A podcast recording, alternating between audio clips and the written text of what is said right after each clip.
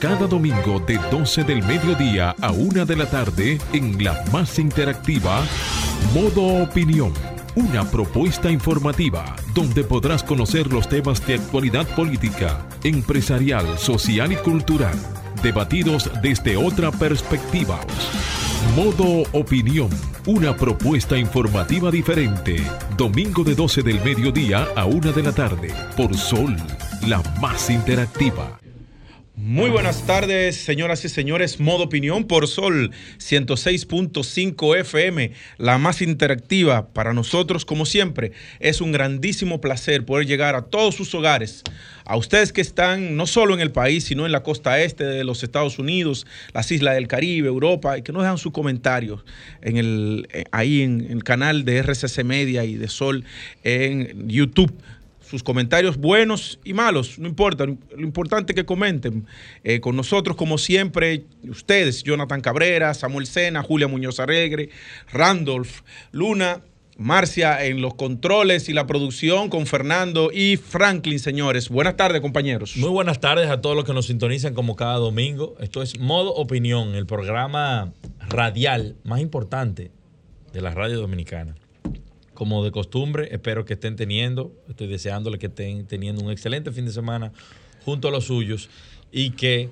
llamen, que participen, que den sus opiniones, porque para nosotros es de suma importancia. Muy buenas tardes, compañeros. Así es, feliz domingo para todos los que nos escuchan en la radio, a través del internet, también a todos los dominicanos que nos sintonizan a través de la página web de Sol 106.5. Muchísimas gracias por todos los domingos compartir esta hora con nosotros, desearles un buen provecho, un buen almuerzo y también estar atentos porque hoy vamos a compartir varias informaciones importantísimas iniciando el mes de la patria.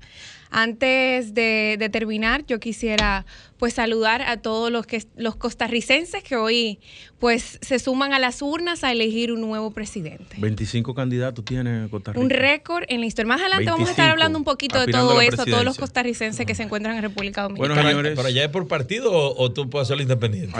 25 candidatos. bueno, señores, vamos a iniciar entonces con la noticia rápidamente porque tenemos un programa cargado en el día de hoy. Inician los estudios para el desarrollo del tren entre Santiago de los Caballeros y Santo Domingo en la República Dominicana. El Banco Centroamericano de Integración Económica realizó un seminario en República Dominicana donde la firma consultora a cargo de la ejecución de los análisis del estudio de mercado y reforma regulatoria para apoyar el desarrollo de la línea ferroviaria Santiago de los Caballeros Santo Domingo presentó un informe inicial eh, donde se mostraron los objetivos, la metodología de los estudios que permitirán determinar la demanda y el mercado de servicios y revisar, proponer los marcos regulatorios legales y de gobernanza. Señores, esto, eh, lo primero felicitar al Banco Centroamericano de Integración Económica en la mano de Hostos Riziki, Manuel Fernelli Jogando, que, están haciendo un trabajo encomiable. Es así. Eh, de hecho, la cartera de préstamos eh, la colocaron en el país y hubo que hacer una modificación estatutaria para aumentar el capital que aporta la República Dominicana. Y eso quiere decir que se está trabajando en el Banco Centroamericano de cara al desarrollo de la República Dominicana con infraestructuras. Señores, felicidades muchachos, sigan haciéndolo bien y dando Le escribí a Osto porque me interesaría que ese estudio o ese proyecto que ellos van a iniciar se pudiera desmenuzar un poquito más, nos diera un poquito más detalle. Más, vamos a un programa especial. Es un proyecto que va a traer no solamente un dinamismo económico entre las principales provincias económicas del país, sino también esto va a abrir una, una puerta muy grande al turismo, Totalmente. va a ahorrar el tema del transporte. Es muy interesante ese proyecto. Porque se, dice de cara de, Cabo Rojo. De Cabo Rojo, que sería bueno inclusive traer a, a Sigmund Freud pues, también para que para que hable sobre el proyecto aquí con las APP y la APP Sí, porque hay un tema con las APP ahí, que la gente entiende que eso es privatización, que lo que se quiere coger. Entonces es bueno que la, el dominicano de a pie, el que está fuera entienda. Y y la cosa, que se entienda bien el modelo, que todavía es, algo nuevo, pero se utiliza mucho en Latinoamérica y en países desarrollados. Pero la gente entiende que es un mecanismo de privatización. Porque, porque han mal, malintencionado eh, eso. En segundo lugar, con relación a las noticias más importantes de la semana, Julia. Paliza asegura que Abinader no está enfocado en la reelección 2024. El ministro administrativo de la presidencia, José Ignacio Paliza, dijo que el presidente Abinader no está enfocado en la reelección del 2024, sino en el año 2022 en llevar a cabo los cambios prometidos al país. Y de igual forma, reconociendo que sí se realiza el trabajo por el cual fueron electos y la gente se siente satisfecha, representada por la labor gubernamental. Entonces, en el 2024 se tendría que entonces que hablar de nuevo. En estas últimas palabras fueron tras responder inquietudes sobre la Asamblea de Delegados del PRM, donde el presidente Abinader llevó un discurso de motivación a sus seguidores y no el enfoque que tenían algunos medios sobre el famoso tema de la reelección. Bueno, eh, eso ha puesto en, tan paranoia a los partidos políticos que el, el PLD hoy está definiendo la metodología de cómo que van a elegir su candidato. No, el PLD elige sus precandidatos hoy. Hoy, eh, que, me, tengo la ligera impresión de que están... Encuestas. Eh, no, y de que están, va a ser por encuesta, pero están acorralando a Abel. ¿Por qué? Yo le, yo, yo le diría a doña Margot que abre el ojo también para que no se convierta en un instrumento ¿Pero de, de, eso, de lo bellaco. Margarita Cedeño Fernández, al parecer, eh, va a ser. es la favorita. Ahora, de un grupo. Eso pero pone, que tiene los pero eso pone, pero eso pone el PRM, eso pone el PRM en una mejor condición. Porque, No, dicen que uno tiene el, el- el equipo político, pero el otro no, dice no, que pero tiene... fíjate algo, de cara a una segunda vuelta electoral, ¿qué preferiría el presidente Leonel Fernández? ¿Apoyar a Margarita o apoyar al, al presidente Abinader? Uy, está buena esa. No, no, no, y hay que ver si. ¿A quién y apoya? hay que, y hay que ver si, si Abel. El PRM, el PRM Si quiere que Margarita sea la candidata del, Y del hay, que PLD. ver, y hay que ver si Abel no se le vira después, si no es él el candidato, porque le hacen una fullería de la que le hicieron, eh, de, de Porque, la que hizo el grupito porque tengo anterior. entendido que el presidente Danilo Medina está apoyando también a Margarita. por eso, ¿Por qué la está apoyando? Por eso digo que Porque cuidado tiene los con mejores números ella. Ah, porque tiene No, pero no, no aquí no es un tema de mejores números. ¿Quién, aquí no es un quién- tema de mejores números. ¿Quién alinea? ¿Quién Aquí- unifica a la oposición? Aquí no es un tema de mejores números. ¿Quién es que la.? No, yo digo en el caso de ella. que son unos bellacos. Ella, ella es la que unifica a la oposición. No, no, no, yo te, yo te- Yo, yo la, la única aprensión que yo tengo. Recuerden, señores, que Julia hace juramento con el PRM hace No, unos la- la- meses. la- Mira, presión que yo de tengo. mira, eso para los haters, no repita eso, porque los haters me tienen. Gobierno- Otra cosa, Pero no quiero hacer un llamado público. Estoy Estos cansada. micrófonos son no, tuyos, Yo lo voy a decir, yo lo dije que lo iba a decir. A Estoy ver. cansada de que me estén amenazando. Oh, ¿cómo así? que No. sí, sí. Desde que yo me uní en el partido, yo he recibido amenazas. Llámate por las redes, por las redes sociales, memes súper of- eh, Ofensivos. ofensivos. ¿Pero y por Eh, qué? ¿Pero por qué? Porque tú eres un muchacha muy profesional. Yo entiendo que eso es un sector. El PRM, eh, se, el PRM se. No sé, no se sé. revitaliza no sé a con una figura como tú. Si es la misma posición, no sé, o qué, cuál es el Tú interés. no, tú eres una profesional y muy quiero decir que trabajadora. Eso a mí no me, no me asusta. Eso a mí no, va, no me va a dejar de ser quien yo soy. Mis valores y mis principios, eso no va a cambiar. Así que Yo necesito que. Vamos a No, poner. lo estoy porque- diciendo no, pero, pero vamos a. Si colgarlo para que quede algo público. usted lo sabe. Lo Atención, colgamos, Julia. atención, Miriam Julia, Germán. Vamos, que eso sea una noticia, no, sin No, broma, ¿eh? Que, que no. quede constancia que tú lo Julia denuncias. Muñoz. no, yo, por si en Señores, algún vamos con- momento me pasa algo y no digan que Vamos, nunca lo vamos a continuar con las. Gobierno reacciona a críticas por nuevo aumento de los combustibles. Tras las quejas en las redes sociales, luego de que se anunciara que durante la semana del 4 al 11 de febrero los precios de los combustibles sufrirían un aumento de entre un peso y cinco pesos, el director de Estrategia y Comunicación Gubernamental, Homero Figueroa, reaccionó y explicó que el incremento en el precio de los carburantes hubiera sido mayor si el gobierno no intercede. A través de la red social de Twitter, Homero Figueroa explicó lo que hubiese pasado si el gobierno no destina aproximadamente 500 millones de pesos para evitar alzas en los precios de los combustibles. Con una galería de imágenes, el portavoz del gobierno graficó lo que debió aumentar versus lo que aumentó, refiriéndose al nuevo incremento de los combustibles. Señores, y esto ha generado una crítica muy seria eh, a incluso figuras políticas de la actualidad, del oficialismo, que en el pasado expresaban que el, el barril iba a llevar a 300. Por ahí se hizo famoso y viral un tuit de la flamante senadora del Distrito Nacional diciendo que el galón iba a llegar a 300, que era imposible, que, pero que nada más se iba a quedar en retórica. Entre Pero otras hoy- publicaciones. en- sí, entre, Entre- otras, porque no, no, no lo voy a maltratar. Claro, no, no. pero lo que está en las redes, en las redes se queda. Me quedaré con, con- solamente con la senadora, pero... Y hay especialistas en sacar contenido de hace 100%. ocho años, Entonces, cinco años. Esa senadora que se puso a decir eso, hoy le se le está pasando factura, porque el, el el- aunque el barril se encuentre a 90 dólares en, en el mercado, eh, se está secando a 300 ahora, no antes. Una noticia breve, No, para- antes. para ir a Sí. pausa. Y señores, el Ministerio de Interior y Policía dejó sin efecto este sábado una resolución que limitaba a 20 personas eh, las que podían participar en protestas pautadas para este domingo en contra de las resoluciones del Ministerio de Salud Pública que ordena la presentación de la tarjeta de vacunación en 19 espacios eh, del COVID-19 en espacios públicos. La entidad indicó que fue por un error de la plantilla de digitación que utiliza la dirección de jurídica de la institución lo que provocó dicho empase. Bueno, definitivamente eh, el tema de las protestas pacíficas organizadas dentro de la ley. Un derecho constitucional. Es un derecho constitucional y República Dominicana eh, y los que tienen derecho a protestar de cara al mundo, viendo todo lo que está pasando. Vimos Ottawa, eh, vimos varias ciudades en Europa también. Señores, eh, es un derecho pacífico, hay una forma organizada de hacerlo y defendemos siempre ese derecho fundamental. Es así, es así. Bien, señores, vamos a una pausa y volvemos con los comentarios.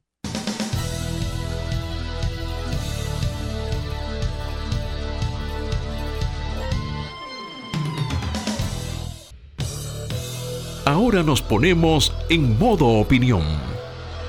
Bien, continuamos, señores, en modo opinión por Sol 106.5 FM. Y ahora vamos con los comentarios y voy a dar inicio yo, eh, con el mío, Jonathan Cabrera. Señores, mire, eh, con, asombro en estas semanas, eh, en esta semana, los últimos 10 días, pues nos dimos cuenta de lo que sucedió en la cárcel de la Victoria. fue intervenida con el Ejército Nacional, Fuerzas Especiales, eh, un operativo conjunto que llevó el tomar el control completo de cada una de las celdas y de los enseres inmobiliarios que habían allí.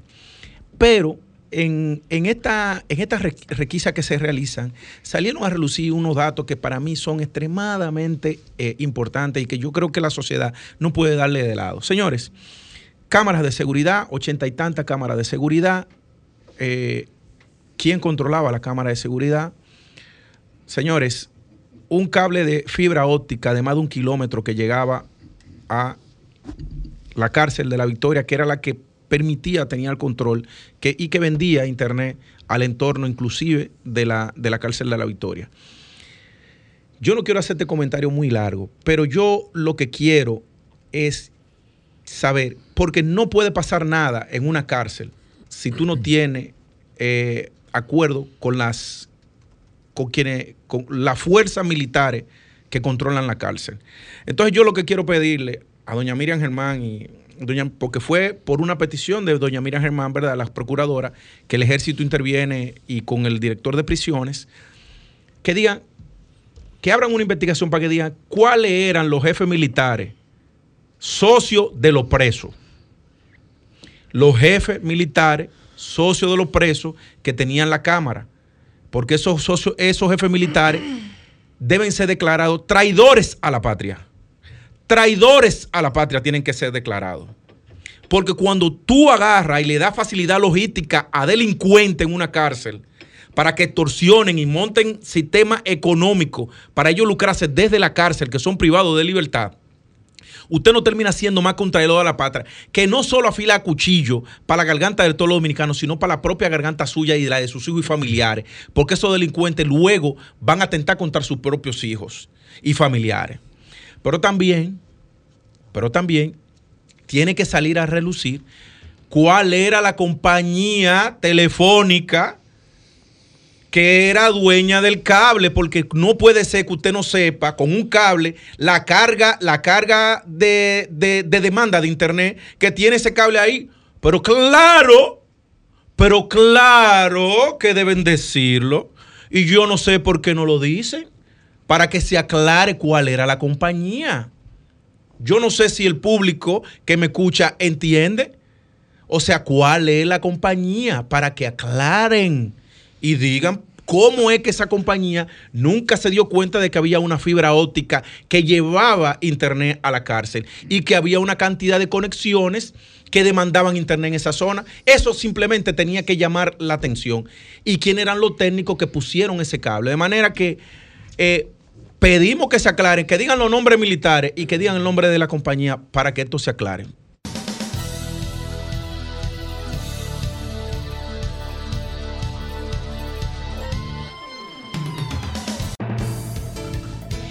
Continuamos ahora con el comentario de Julia Muñoz. Alegre. Muchísimas gracias, Jonathan. Y como comenté al principio, Costa Rica abre el calendario electoral latinoamericano y es muy interesante porque este año se abrirán en toda la región importantes eh, elecciones donde se van, debatirán en el caso de Costa Rica a su presidente, a los y las vicepresidentes y a los 57 escaños de la Asamblea Legislativa para el periodo 2022 al 2026, con un récord en el caso de Costa Rica de 25 candidatos que se enfrentan hoy a comicios, según los sondeos, es muy poco probable probable que vayan a primera vuelta. Como después de las elecciones en Barbados a principio de año, aquí en enero, América Latina continúa el calendario electoral en iniciando con Costa Rica este mes, que acude a las urnas. Como la mayoría de los países de la región, estas elecciones presentan importantes desafíos en materia de representación política de la mujer.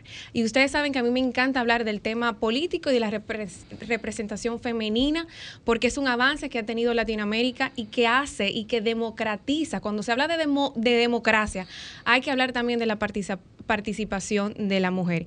Si bien el país aplica la paridad y la alternancia, en el caso de Costa Rica, para las listas de los diputados nacionales desde la, de las elecciones del 2014, recién en el periodo 2018 al 2022 las mujeres alcanzaron una representación en la Asamblea con un 45.6%, quedando aún un largo camino para alcanzar la participación plena e igualitaria para las mujeres en todos, en el caso de Costa Rica, en todo el estado.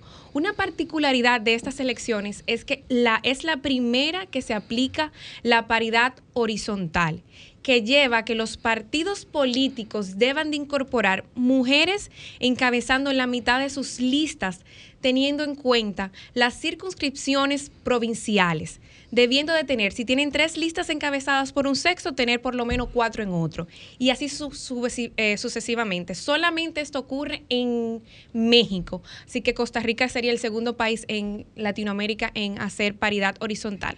Las victorias de Arce en Bolivia, Castillo en Perú y, y recientemente Boric en Chile Castro en Honduras han revolucionado el aire y las expectativas en América Latina con algunas renovaciones en la política, en el caso de la mujer, han dado mucha esperanza. Las encuestas en el caso de Costa Rica y el particular escenario electoral, donde se presentan 25 candidatos, auspician a una segunda vuelta que se va a desarrollar en marzo.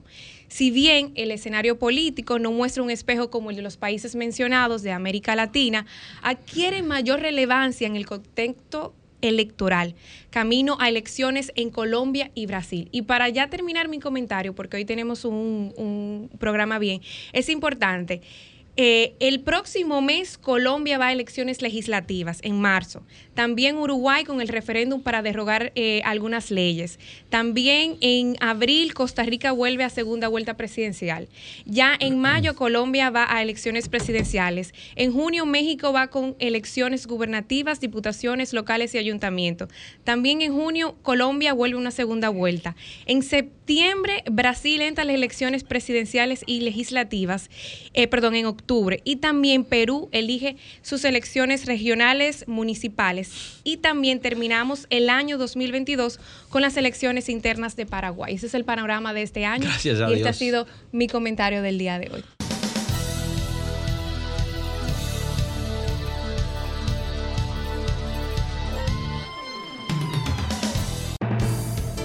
Bien, señores, ahora continuamos después de este interesante comentario de Julia Muñoz. Vamos a darle la palabra a Samuel Sena.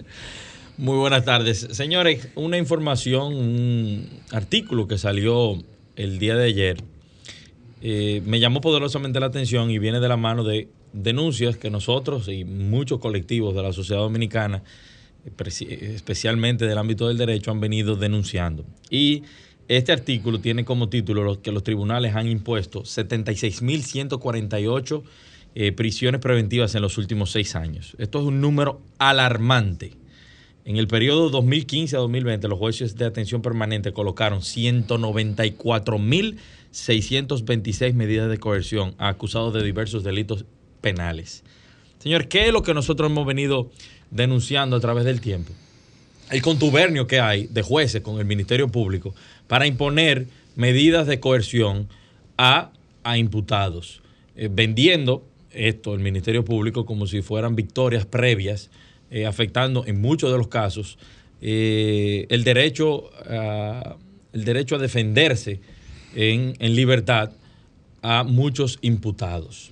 Esto lo hemos visto no solamente en los casos sonoros, eh, de casos de exfuncionarios acusados de corrupción, sino lo hemos visto en casos de personas que simplemente el, Ministerio Público le presenta por saña, por lo que sea, por lo que fuere, le presenta cierta medida de coerción de seis meses, de un año, y los jueces de, de instrucción simplemente los complacen. ¿Qué ha conllevado esto? Un hacinamiento irracional en los centros penitenciarios que tenemos en la República Dominicana. No es una sorpresa.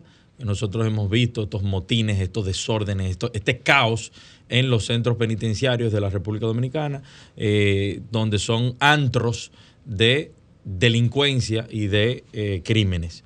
O sea, perfectamente hemos visto como en La Victoria, que es donde más se concentran privados de libertad, vemos eh, casos de personas que entran por un delito y salen especializados con doctorados, maestrías en eh, otros crímenes más especializados.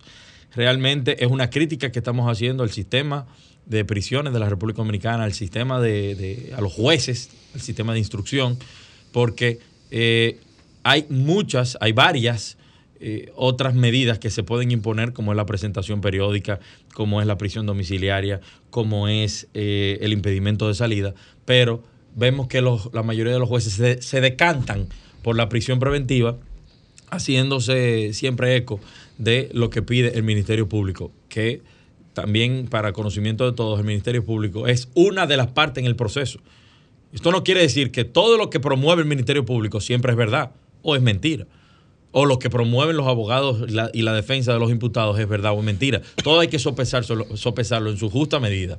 Y muchas veces lo que nosotros vemos es que simplemente los jueces se apalancan en lo que pide el Ministerio Público, afectando muchísimos derechos. Adelante, Franklin.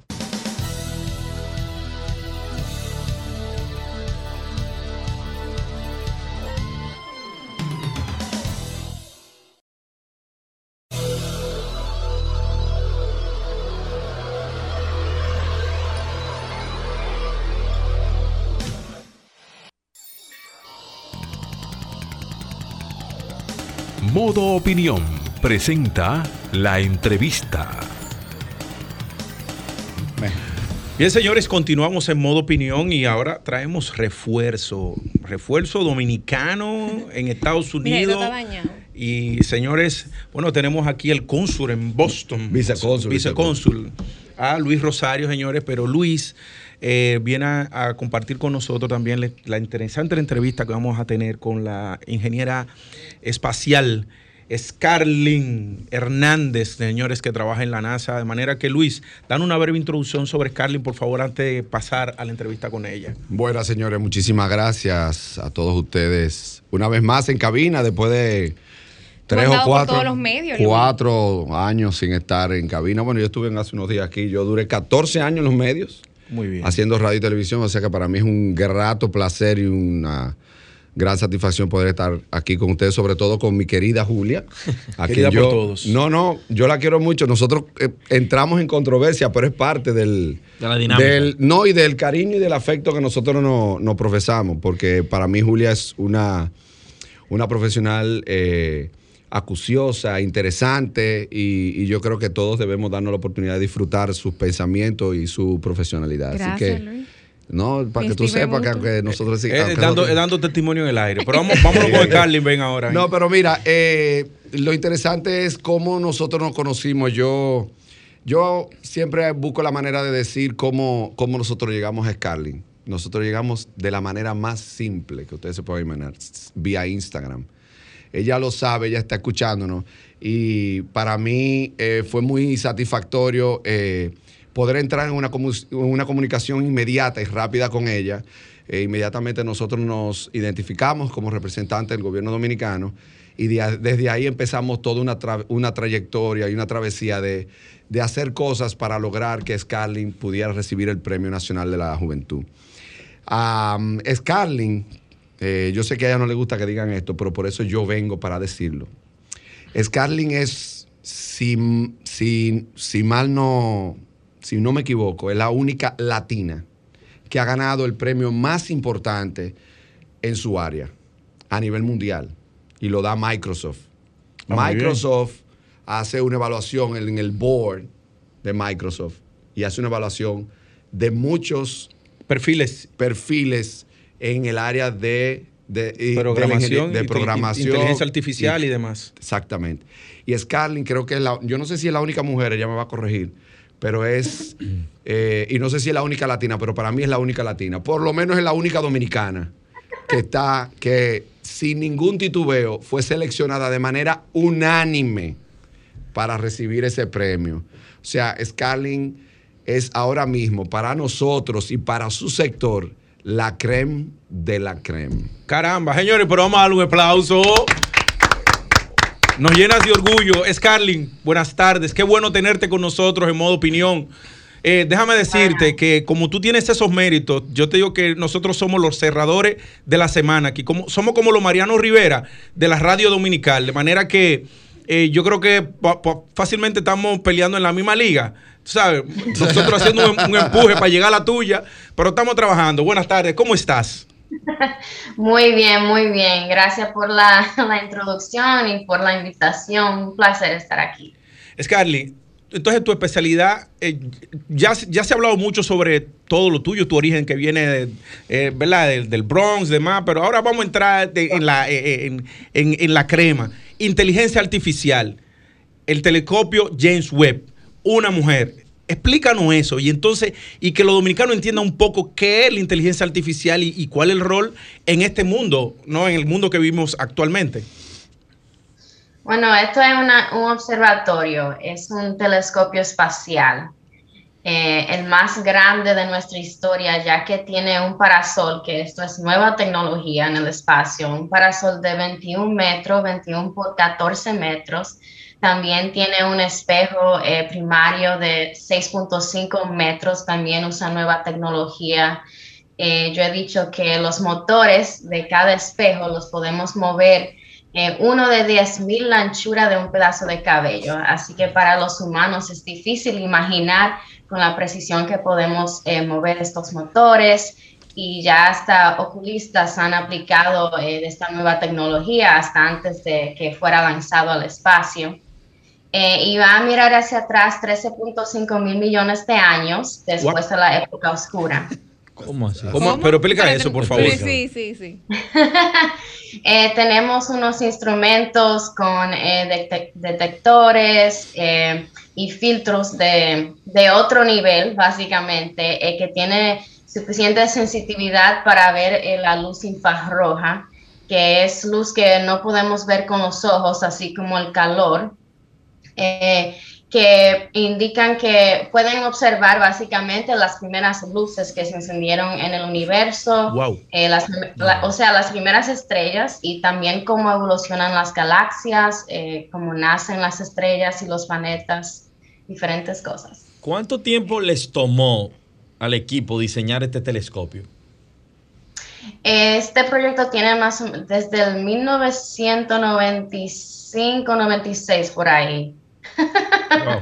Bueno, estamos hablando ya de unos cuantos años, sí, Sí. más de 20 años. Pero mira lo- los resultados. Sí. Scar- Scarlin, te habla Julia Muñoz. Yo cada vez que pues tengo la oportunidad de hablar con mujeres jóvenes como tú, me llena de mucha curiosidad siempre preguntar lo mismo. ¿Cuántas mujeres eh, están, forman parte del equipo del telescopio? ¿Y, y qué, y qué se sintió? O sea, ¿qué se siente estar en, en, ese, en ese proyecto espacial que para muchos puede sonar imposible o puede sonar como muy lejos o puede sonar, bueno, eh, hay muchas niñas que, le- que les gustaría, que ese es su sueño, llegar al espacio. Entonces, yo quisiera que tú en tus bellas palabras, porque hablas muy bonito, nos transmitas, a- a- a- nos escuchan muchos dominicanos en el exterior, este es un programa que lo escuchan muchos dominicanos en otros países. Y que quisiera que tú compartieras ese sentimiento y también el caso de, de- del caso de la mujer, cómo es el equipo, cómo es la dinámica.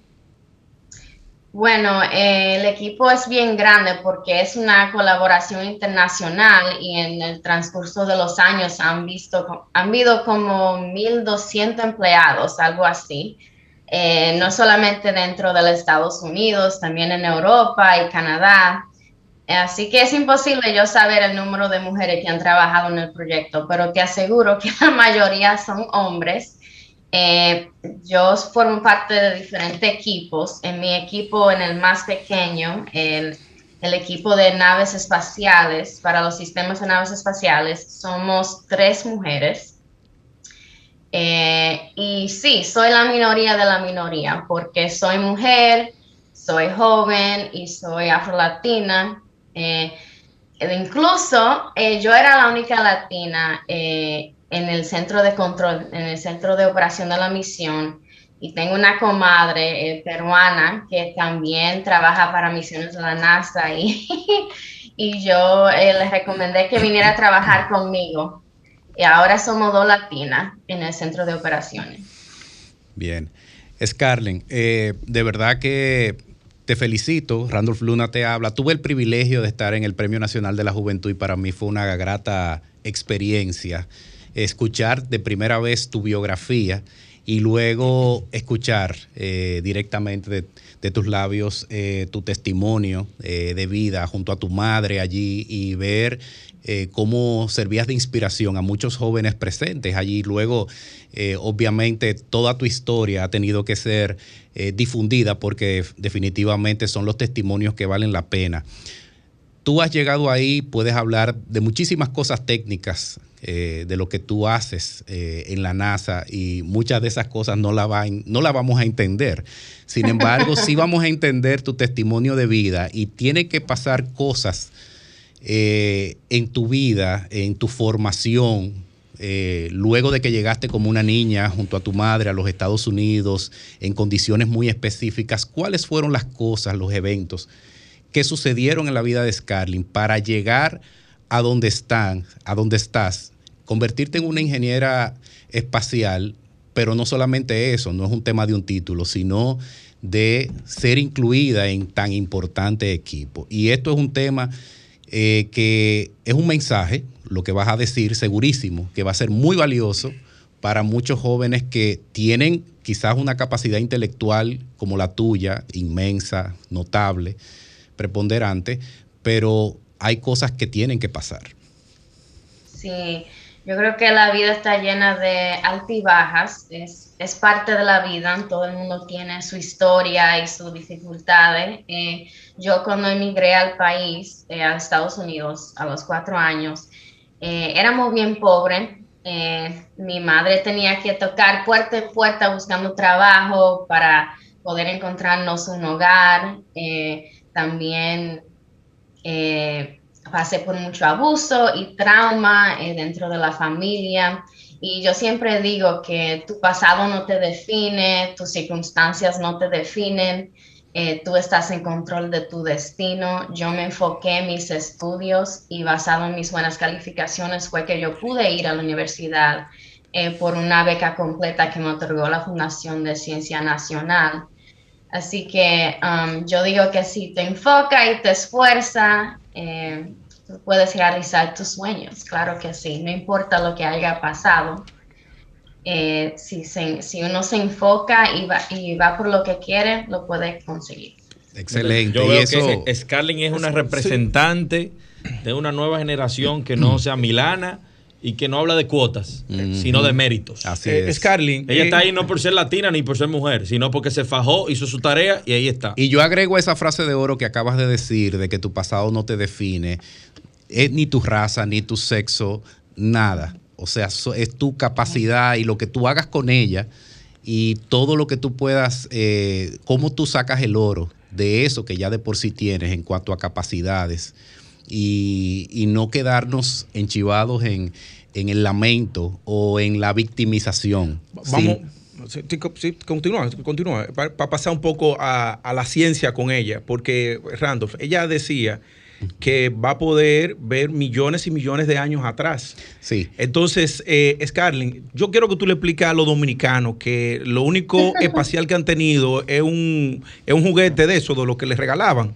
No sabemos de salete, de, de, cuidado, ¿quién? De, nada, todo ha sido de juguete. Y entonces nos encontramos con una dominicana que es miembro del, del proyecto espacial más importante y revolucionador, que solo lo veíamos en películas ¿Qué va a pasar con la humanidad en lo adelante con lo que ustedes descubran, Scarlett? Que esto es muy importante para que los dominicanos lo sepan de la boca de una dominicana. Y adicional, Scarlett, después de esto, responder qué fue lo que ustedes pudieron plantear para que República Dominicana tenga una participación en UNOOSA que sí que vi que estuviste con el Ministerio de Defensa y es importantísimo también que deja conocer. Vamos arriba. Bueno, eh, este telescopio va a redefinir nuestro entendimiento del universo, porque vamos a, vamos a ver cosas que no sabíamos que existían anteriormente con esta nueva tecnología. Eh, vamos a estudiar atmósferas de planetas similares al nuestro eh, para ver si tienen oxígeno, agua, dióxido de carbono y otros elementos como metano, cosas que eh, sabemos que puede indicar que tiene el potencial de soportar vida. Así que sí, creo que va, los descubrimientos van a ser... Se van a reescribir los libros entonces. Sí, puede, sí, sí, puede ser porque vamos a como dije, redefinir nuestro entendimiento del universo. Hay un símil con esto y lo que puede ser el descubrimiento del ADN, que tú con el ADN puedes eh, identificar cuál es la cadena de relación que hay con todo. Y la, el, digamos que lo, que es biología se ha tenido que reescribir a partir de, de este descubrimiento y lo que va a pasar con este telescopio. Bueno, vamos a ver, porque hay muchos misterios que. ella nada más se ríe. Es que ella tiene un tope de lo que puede decir. Muy bien, señores, continuemos. No, y, que Luis también nos pueda aportar, que también estuvo en la reunión contigo en el Ministerio de Defensa, donde también estuvo varias autoridades, el CESAC, el, ITLA, el INTEC, otras instituciones, donde buscan tal, eh, la participación de República Dominicana en estos espacios, que eso es algo, un hito histórico, donde no antes... Eh, podríamos decir, eh, un dominicano o una dominicana o un país como nosotros pudiera haber estado. Es interesante eh, porque estuvimos aprovechando la, visita de Scarlin para, por instrucción del presidente de la República, eh, convocar a una reunión especial y empezar a reorientarnos en, esa, en ese sentido, que de por sí ya esta administración eh, tenía un proyecto presentado al presidente de la República con todo el esquema porque como ustedes saben, esto es una administración bastante progresista y está mirando mucho más allá de la curva. Nosotros tenemos muchísimas oportunidades dentro del tema espacial y evidentemente eh, el CESAC y nuestro querido amigo, el mayor general Carlos Febrillé, pues inmediatamente tomó las riendas de, esta, de esta reunión y con el ministro de Defensa se convocaron a las diferentes partes. Ahí ya nosotros en los próximos meses estaremos definiendo varias cosas. Eh, entiendo que eso debe el primero el presidente de la República completar todo el ciclo. Hay una serie de cosas que se están haciendo de manera interna para eso. Como tú bien decías, están participando todas las entidades gubernamentales que tienen de alguna manera participación o incidencia. Pero se busca crear una agencia espacial. La agencia aeronáutica y espacial del gobierno dominicano, que no existe, para nosotros poder entonces participar en los organismos internacionales relacionados con estos temas y poder entonces eh, desarrollar políticas públicas en ese sentido. ¿Y qué gana República Dominicana? Espera, Julio, perdóname, Hay muchas con, cosas con, Scarlin. Eh, perdóneme, eh, yo lo que quiero saber... Váyanse con Scarlin, que aquí Scarlin, Sí, ¿cuál es la, pregunta, ya para ir cerrando, Scarly, ¿cuál es tu, cómo tú ves o, la visión que tú tienes respecto a los dominicanos? Yo me imagino que tú tienes contacto con gran parte de la comunidad en, en, los Estados Unidos, sobre todo dominicanos que andan en la ciencia. ¿Cómo tú nos visualizas a nosotros, los dominicanos, en los Estados Unidos eh, en cuanto a aportes al nivel que tú lo estás haciendo en estos momentos? Bueno, eh, la verdad no conozco a muchos, pero yo sé que estamos ahí. Eh, durante eh, estas entrevistas que he estado haciendo, me contactó otro dominicano que trabaja en la NASA o trabaja en la NASA, no estoy segura, pero él trabajó en este proyecto que yo trabajo en la fase de diseño. Eh, de los espejos, que como estaba diciendo es una nueva tecnología. Así que sí, estamos aportando en, en diferentes tarimas, no, no nada más en la NASA, pero eh, también en otras agencias espaciales, como he escuchado de Alex Tubero con Virgin Galactic, um, aquí en Estados Unidos. O sea que definitivamente la- los hijos de los dominicanos que emigraron a los Estados Unidos se han ido convirtiendo en actores importantes en la, en la ciencia en los Estados Unidos. Eso es lo que yo puedo identificar a partir de lo que tú me dices. Sí, exactamente. Han, han podido aprovechar a las oportunidades que le ha dado los Estados Unidos para que se puedan desarrollar y aportar. Sí, es, me parece, no conozco la historia de ellos, pero sí, lo creo que sí. Bueno, Scarlett, pues a nosotros nos queda más que darte las gracias, eh, decirte que nos sentimos muy orgullosos de ti.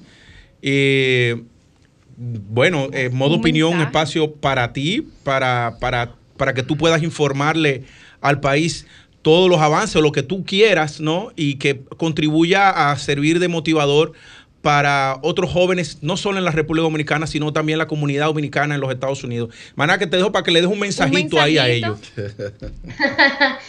Sí, claro. Eh, bueno, yo quisiera dejarles saber a todos esos niños que quieren entrar en la ciencia o que simplemente quieren eh, ir por su sueño, que no escuchen a los detractores, que trabajen bien duro porque nada viene fácil eh, y que no se den por vencido, porque tú lo vales y el mundo te necesita. Entonces, miren, señores, muy bien. Entonces, Scarlett from the block to la NASA, señores. ¿Eh?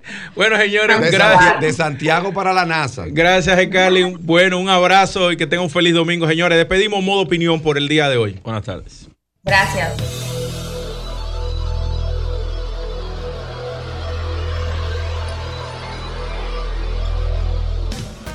Somos una institución de puertas abiertas, al servicio de toda la ciudadanía.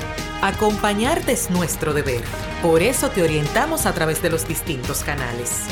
Mediante la autogestión, buscamos facilitar el cumplimiento de tus obligaciones tributarias. Nos interesa que estés al día. Tu aporte fortalece a la nación. Dirección General de Impuestos Internos,